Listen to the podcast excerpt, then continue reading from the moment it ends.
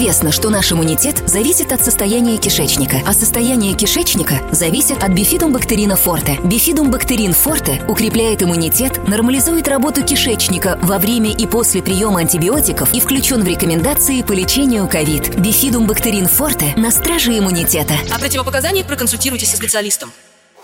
Сказано на радио «Комсомольская правда». Главные события дня комментирует Анна Шафран. О времена о нравы, хочется сказать. Потому что порой те новости, которые мы наблюдаем на лентах, они просто поражают воображение. Придумать такое сложно. А речь идет о том, что Нижегородский роддом отказался отдать младенца его матери, роженице, из-за долга. И длилась эта история две недели. Сотрудники роддома отказывались отдавать ребенка матери, которая приехала в Россию из Донецка. А, как сообщается, вместе с мужем, который родом из Ставрополя, они приехали в Нижний Новгород в поисках заработков. Муж устроился на работу, пара снимает квартиру, но денег у них не оказалось в достаточном количестве, потому что долг перед роддомом составил 37 тысяч рублей, 6 тысяч как пишут средства массовой информации, за три дня, которые были проведены в палаты, еще 31 тысяча за роды без документов. А документов не оказалось, потому что они были потеряны, как сообщает женщина. Но в любом случае, как бы там ни было, ситуация, при которой мать родила и из-за долга не может получить своего ребенка, просто вопиющая. На текущий момент мы знаем о том, что Следственный комитет России проводит проверку по этому факту. Но что мы должны для себя вынести прежде всего из сложившейся ситуации. То, что имущество уходит под залог, это нормально, понятно, ситуация обычная. Но беспрецедентный случай, когда человек, более того, ребенок оказывается в залоге. Вот так мы не успели оглянуться, как вернулись к феодальным временам. Именно так называется ситуация, которую мы наблюдаем. надо называть вещи своими именами. Чем руководствовались сотрудники этого роддома, не ясно, но сам факт заключается в том, что они посчитали возможным взять ребенка в залог, дожидаясь денег – то есть это что же получается? У нас эпоха работорговли как-то незаметно вернулась. Каким образом вышло так, что у нас дети оказываются в залоге? И не где-нибудь, а еще и в государственном учреждении.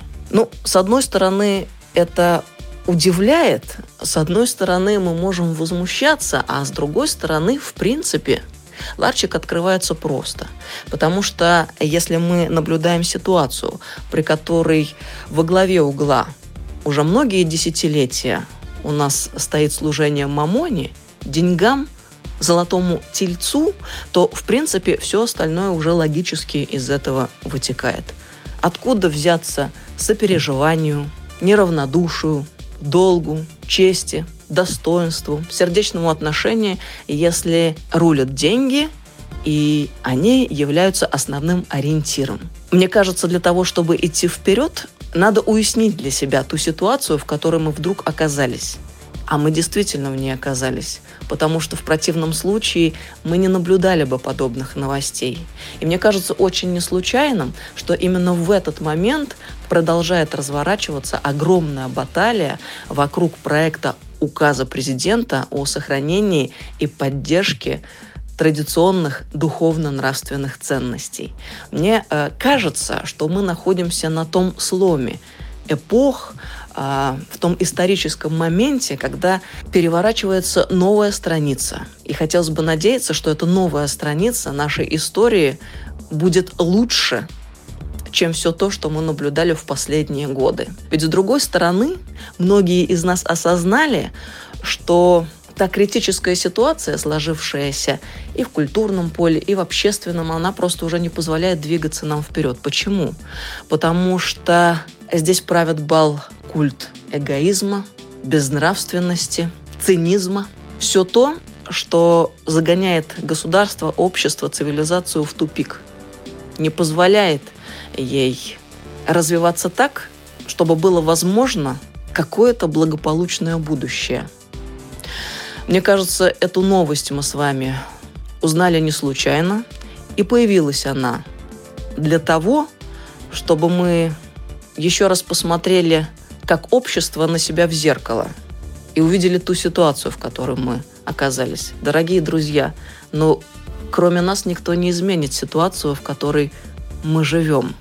И если каждый из нас не сделает вывод о том, что только доброе отношение, взаимопонимание и уважение могут быть залогом благополучия, вряд ли у нас может что-то получиться хорошее и дельное. От души хочется пожелать этой семье всего самого доброго, чтобы ситуация разрешилась благополучным образом. И, конечно, хочется надеяться, чтобы те люди в Нижегородском роддоме, которые допустили такую странную ситуацию, понесли какую-то ответственность. Нет, конечно, никто не призывает жестоко расправиться с этими людьми, но мне кажется, это очень тревожный звоночек, который все мы должны услышать. Если тебя спросят, что слушаешь, ответь уверенно. Радио «Комсомольская правда». Ведь Радио КП – это истории и сюжеты о людях, которые обсуждает весь мир.